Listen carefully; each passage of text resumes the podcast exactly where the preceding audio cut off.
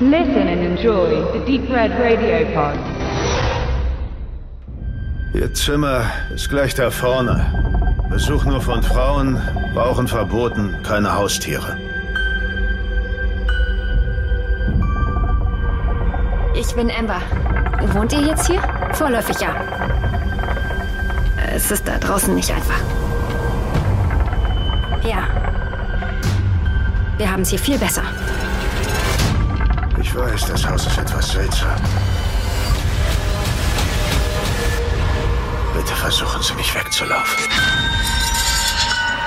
Das würde es nur schlimmer machen.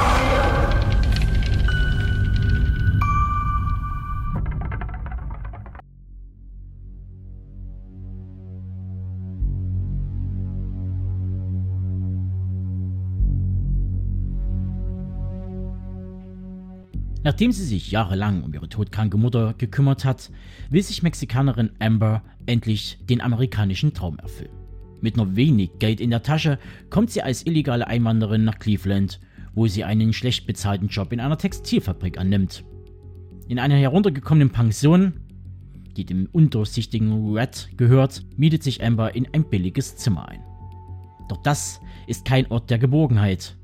Des Nächtens lassen sie die Geräusche im Haus kaum schlafen. Bald stellt sie auch fest, dass es nicht etwa andere Gäste sind, die den Lärm verursachen. Auch plagen sie bald unheimliche Träume und Visionen, die sie bis in den Tag hinein verfolgen. Liegt es am Haus? Oder doch etwas ganz anderem? No one gets out alive. Oder Niemand kommt hier lebend raus, wie er im Deutschen heißt, beruht auf dem gleichnamigen britischen Roman aus der Feder des Autors Adam Neville der damit nicht nur den begehrten August Derleth Award in 2015 gewann, darüber hinaus auch das Interesse vom Streaming-Riesen Netflix erregte. Denn vor gut vier Jahren adoptierte Regisseur David Bruckner schon recht solide den Roman The Ritual, zu Deutsch Im tiefen Wald. Und schon damals, wie nun auch jetzt, bei Niemand kommt hier lebend raus, kommt es zu Differenzen von Buch und Film die sich aber relativ gut ausgehen. Die Stimmung des Buches, die nachvollziehbare Lage der Protagonistin und ihr daraus resultierendes Verhalten machen aus dem 85 Minuten eine schöne, dichte Horror-Mehr und ein sehenswertes Langfilmdebüt für Jungregisseur Santiago Mencini.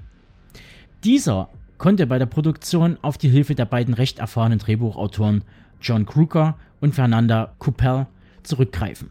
Der erstgenannte verfasst derzeit das Skript fürs Witchfinder General Remake unter der Regie von Joe Hillcourt und Fernanda Coppel heute bereits für die Serienableger From Dust Till Dawn, Rebridge und How to Get Away with Murder in die Tasten. Sprich, die Produktion ist jung, dynamisch und vom aktuellen Zeitgeist erfüllt. Denn die Adaption nimmt sich Freiheiten heraus und das ist auch gut so wo im Original die Hauptfigur Stephanie Booth, genannt aus einer häuslich prekären wie auch gewalttätigen Lage, flieht, alle Kontakte abbricht und aufgrund von Arbeitslosigkeit gezwungen ist, in einer Absteige zu hausen, gehen die Macher der Adaption einen anderen Weg. Amber hat weder gültige Papiere noch irgendwelche Kontakte. Kein Geld und das wenige, was sie besitzt, verdient sie sich bei der Schwarzarbeit in einem ihr fremden Land. Man kann sich annähernd in die Situation hineinfühlen. Denn wäre sie weiß und privilegiert, dann würde sie einfach die Location wechseln und damit dem Horror aus dem Weg gehen. Und so bewahrheitet sich die Redewendung mitgehangen, mitgefangen. Was mich zu einem anderen Punkt in der Abweichung zum Film führt. Denn tatsächlich ist im Buch das Haus und was darin passiert etwas besser gelöst.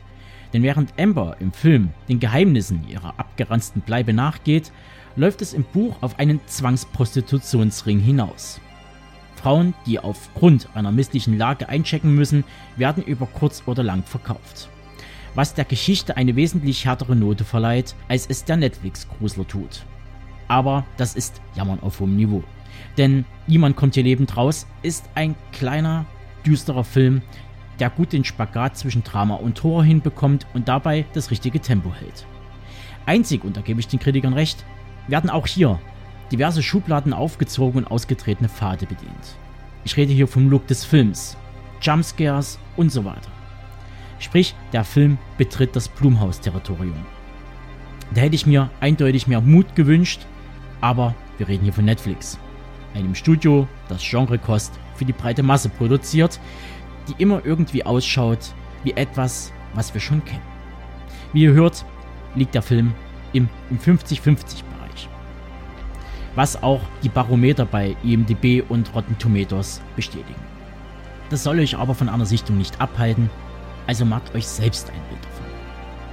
Wen ich unbedingt noch hervorheben möchte, ist die 31-jährige mexikanische Schauspielerin Christina Rodlo, bekannt aus der Serie The Terror und To Old to Die Young, die hier eine tolle Performance als Amber an den Tag legt.